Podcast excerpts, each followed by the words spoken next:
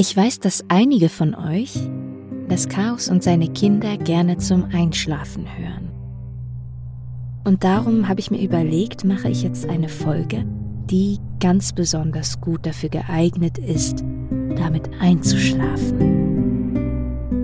Gleichzeitig soll aber auch der Inhalt spannend sein. Also wenn ihr das nicht zum Einschlafen hört, ist das auch nicht so schlimm. Aber darum hat diese Folge eben einen ruhigeren Rhythmus. Und natürlich beginnen wir diese Folge mit dem Gott des Schlafs.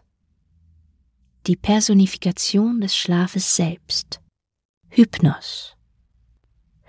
Hypnos ist ein Kind von Nyx, der Nacht, und Erebos, der Finsternis.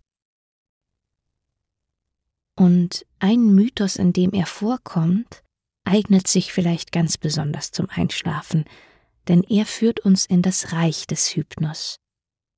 Ovid hat diesen Mythos in seinen Metamorphosen beschrieben. Alkione und Keix. Es ist Nacht.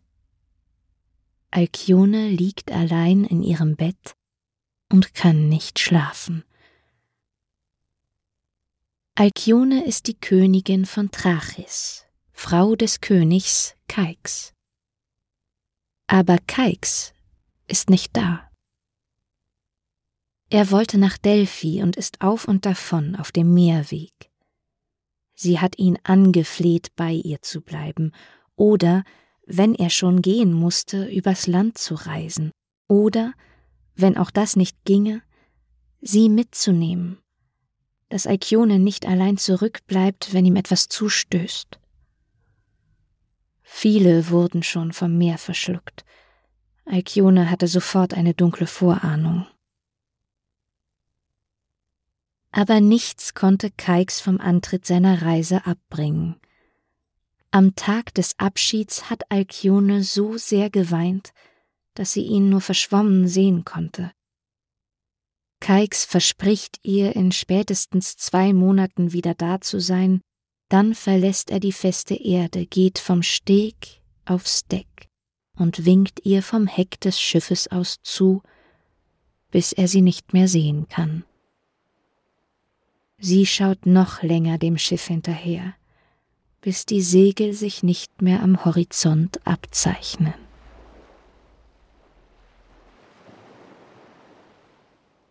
Das ist nun schon Wochen her. Alkione zählt die Nächte. Wenn sie es nicht schafft zu schlafen, geht sie allein an den Strand und blickt in die Ferne. So auch heute Nacht. Sie steht auf, wickelt sich in ein Gewand und geht an den Strand, läuft parallel zum Wasser, schaut immer wieder zum Horizont eine endlose gerade Linie. Kein Segel zu sehen heute Nacht. Dann blickt sie vor sich und entdeckt in der Ferne etwas im Sand liegen, umspült von den Wellen. Etwas Menschengroßes, Dunkles. Sie geht darauf zu ahnt Schreckliches. Aber je näher sie kommt, desto weniger ähnelt das dunkle Gebilde einem Menschen, wie ihre Fantasie es ihr vorgespielt hat, viel eher ist es ein zerfetzter Holzbalken, ein dicker Balken von menschlichen Händen geformt, dann von den Wellen zerborsten. Ein schlechtes Omen. Alkione wird diese Nacht nicht mehr schlafen. Am nächsten Tag geht sie, wie immer, zum Tempel der Hera. Aber diesmal dauert es lange. Immer wieder wird ihr die Luft genommen, immer wieder werden ihre Worte durch ein Schluchzen unterbrochen. Hera bricht es das Herz. Sie kann dieser Frau kein glückliches Zeichen mehr schicken, um sie aufzuheitern. Keix ist tot. und diese arme Frau fleht schon lange umsonst. Das muss aufhören. Hera ruft Iris zu sich, ihre Botin. Iris, die bunt glänzende Göttin des Regenbogens, soll in das Reich der Nacht, Nyx, gehen und den Gott des Schlafs benachrichtigen. Er soll der Alkione einen Traum schicken, der ihr den Tod ihres geliebten Keiks verkündet. So wirft sich Iris ihr buntes Gewand über und zieht ihren Bogen über den Himmel, bis sie bei der Höhle des Hypnos ankommt. Hypnos, der Schlaf, ist ein Sohn der Nacht, Nyx, und ein Bruder des Todes, Thanatos. Hypnos Höhle ist nicht leicht zu finden, Wolken umhangen, dunkel und vernebelt ist der Eingang zur Höhle.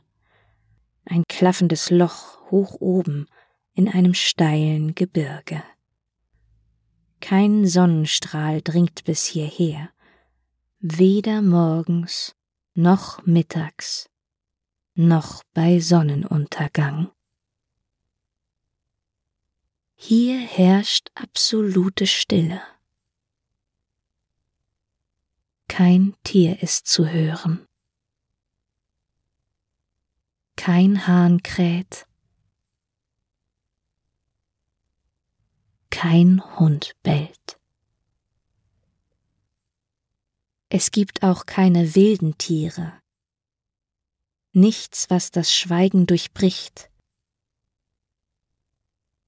Kein Ast, der sich im Wind bewegt und schon gar keine menschliche Stimme. Alles ist still.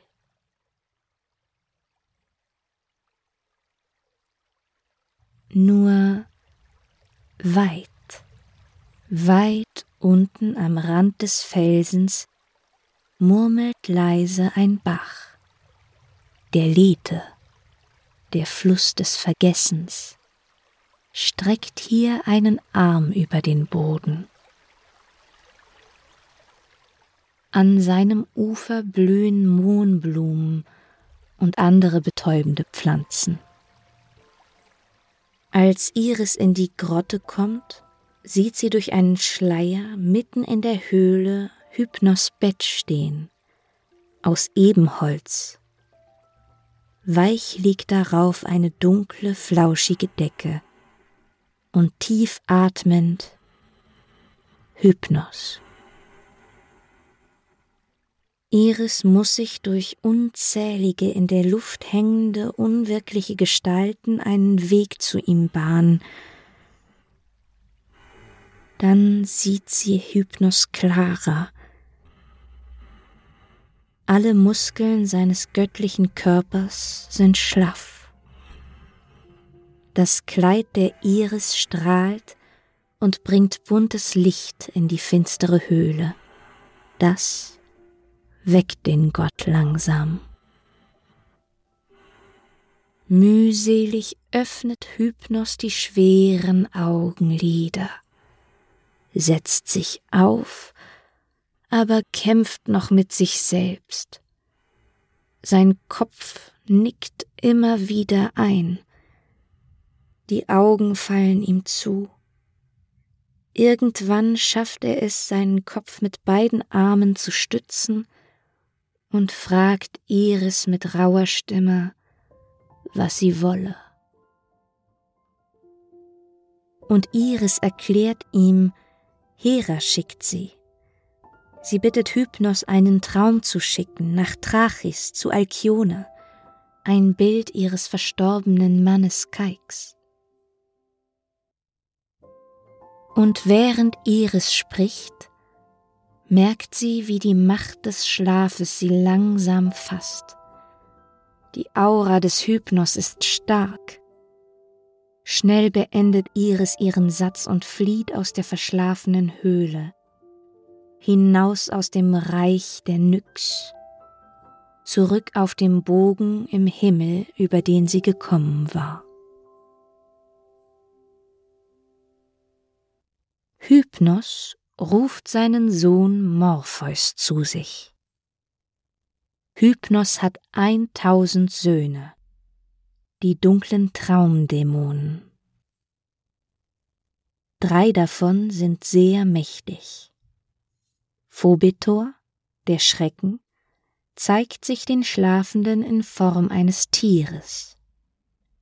Phantasos, die Einbildung, zeigt sich in einer Naturform wie Wasser, Stein oder Erde und Morpheus, die Gestalt, zeigt sich uns in der Erscheinung eines uns bekannten Menschen. Er imitiert so genau den Körper, die Gesten, die Mimik, den Gang, auch die Stimme und die Kleidung, dass wir glauben, es handle sich wirklich um diese Person. Und ihn schickt Hypnos zu Alkione. Sobald Hypnos Morpheus den Wunsch der Heere erklärt hat, sinkt Hypnos wieder in den Schlaf. Morpheus breitet seine schwarzen Flügel aus, schwingt sich in die Luft und fliegt lautlos durch das stille Reich der Nyx bis ins Schlafgemach der Alkione. Hier liegt Alkione in ihrem Ehebett und schläft. Morpheus legt seine Flügel ab und verwandelt sich in ihren Mann, bildet den Körper des Keiks nackt nach, er weint, und das Meerwasser tropft ihm aus den Haaren und dem Bart. So beugt sich Morpheus über das Gesicht der Alkione und spricht mit der Stimme des Keiks zu ihr. Alkione, erkennst du deinen Mann? Ich bin es nicht nur ein Schatten meiner selbst. Deine Gebete haben nichts gebracht, Alkione. Ich bin tot. Schon kurz nach unserer Abreise kam unser Schiff in einen Sturm.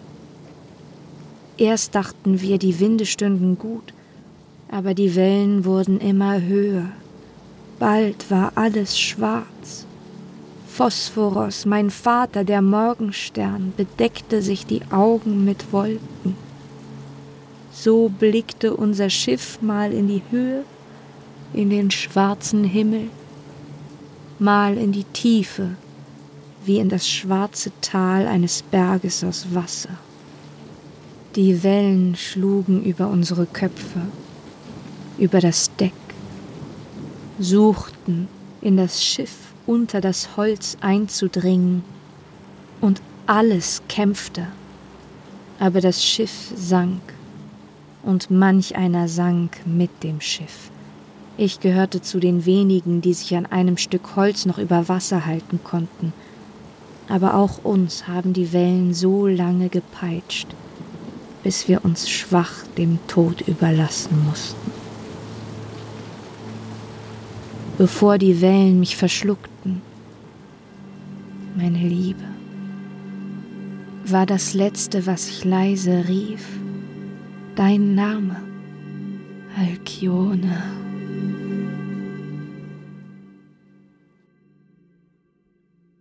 Alkione streckt im Schlaf die Arme nach ihm aus, versucht ihn zu greifen, aber da ist nur Luft. Tränen laufen ihr über die Wangen. Sie ruft nach ihm und wird von ihrer eigenen Stimme geweckt. Sie fährt hoch. Sie sucht nach Keiks. Eben war er doch noch hier. Von ihren Schreien aufgeschreckt kommen ihre Diener ins Gemach. Alkione weist sie an, alles zu beleuchten, aber Keiks ist nicht da. Alkione weint, sie brüllt vor Schmerz, schlägt sich die Brust, rauft sich die Haare. Er hätte doch bei ihr bleiben sollen. Sie hatte es doch geahnt. Am nächsten Morgen geht Alkione zu dem Steg, auf dem sie ihn zum letzten Mal gesehen hatte. Hier hatten sie die Taue gelöst, hier hatte er sie zum Abschied geküsst, und während Alkione so versucht, sich an jedes Detail zu erinnern, nimmt sie in der Ferne wieder etwas Dunkles im Wasser wahr. Da schwimmt schon wieder etwas Holz, sagt sie sich. Doch als sie näher hinschaut, erschrickt sie. Es ist ein Mensch, ein Schiffsbrüchiger, der da tot in den Wellen treibt. Auch er muss eine Frau haben, sagt sie sich, die um ihn trauert. Die Arme. Die Leiche wird immer näher zu ihr getrieben, und je näher sie kommt, desto stärker pocht das Herz der Alkione. Ist das? Es ist doch nicht. Da erkennt sie ihren Keiks, er ist noch etwas entfernt, aber Alkione rennt los und springt ihm entgegen. Sie will zu ihm ins Wasser. Im Sturz Richtung Wasseroberfläche wachsen Alkione Flügel. Sie berührt das Wasser lange nicht, erst als sie bei Keiks angekommen ist. Sie versucht ihn zu küssen, aber da, wo ihre Lippen waren, ist jetzt ein Schnabel gewachsen und die Küsse werden hart. Sobald ihr Schnabel Keiks berührt, wird auch er zum Vogel, und er lebt. Die Götter haben sich des Paares erbarmt. So leben die beiden als Vögel weiter, die jeden Winter ihr Nest auf dem Wasser bauen. Alkiones Vater, Aiolos, der Westwind, gewährt ihnen jedes Jahr sieben Tage Windstille, damit ihr Nest stillsteht und sie ihre Eier in Ruhe ausbrüten können. Manche sagen, bei Aiolos, dem Vater der Alkione, handele es sich nicht wie bei Ovid beschrieben um den Westwind, sondern er sei ein Nachfahre des Hellen, also ein Sterblicher. Und dieser Aiolos hat einen anderen Nachfahren namens Endymion. Endymion ist ein schöner junger Hirte. Er hat wunderschöne Augen, so dass sogar die Götter sich in ihn verlieben. Endymion hütet im Latmosgebirge seine strahlend weißen Schafe, die er sehr liebt. Deshalb legt er sich auch nachts zu ihnen auf die Weide, um sie vor Wölfen oder Dieben zu schützen. Eines Nachts führt er wieder einmal alle seine Schäfchen zu der mondbeschienenen Weide, zu der er sie seit einiger Zeit immer führt, und er zählt sie wie immer durch. Ein strahlend weißes Schäfchen, zwei strahlend weiße Schäfchen, so schläft Endymion friedlich ein. Und während Endymion so schläft, wacht seine Geliebte über ihn. Die Göttin Selene, der Mond.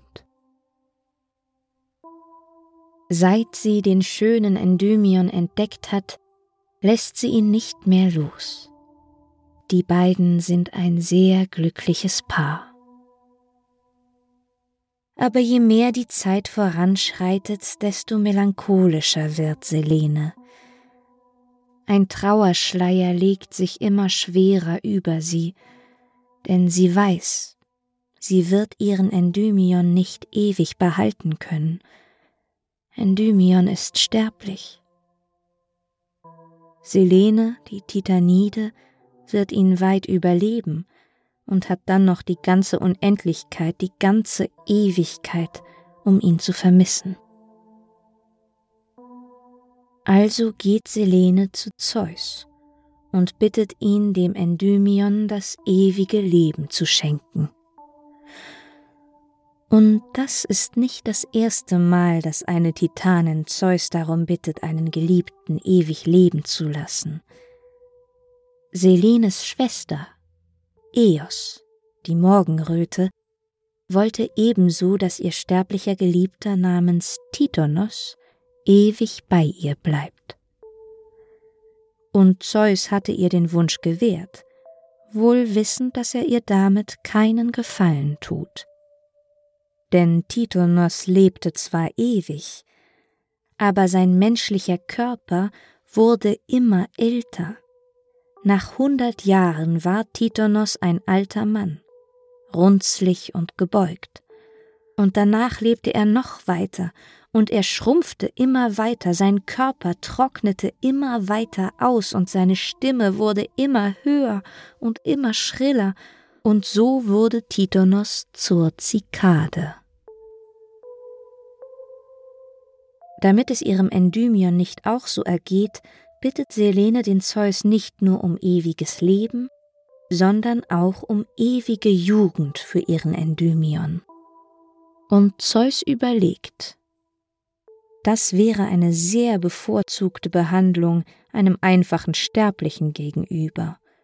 So ein unsterblicher Mensch, den trennt nicht mehr genug von den Göttern. Also findet Zeus einen Kompromiss. Zeus schickt Hypnos zu Endymion. Er soll den schönen jungen Mann in ewigen Schlaf versetzen. Denn wer schläft, kann einem nicht gefährlich werden. Und Hypnos kennt Endymion bereits. Er hat sich auch schon lange in dessen schöne Augen verliebt. Also tut er, was Zeus ihm aufgetragen hat, aber Hypnos lässt Endymion im Schlaf die Augen offen halten, damit er sie ewig betrachten kann.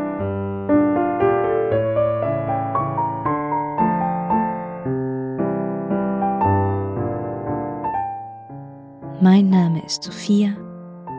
Hiermit bedanke ich mich für eure Aufmerksamkeit. Mögen Nyx, Hypnos und Morpheus mit euch sein.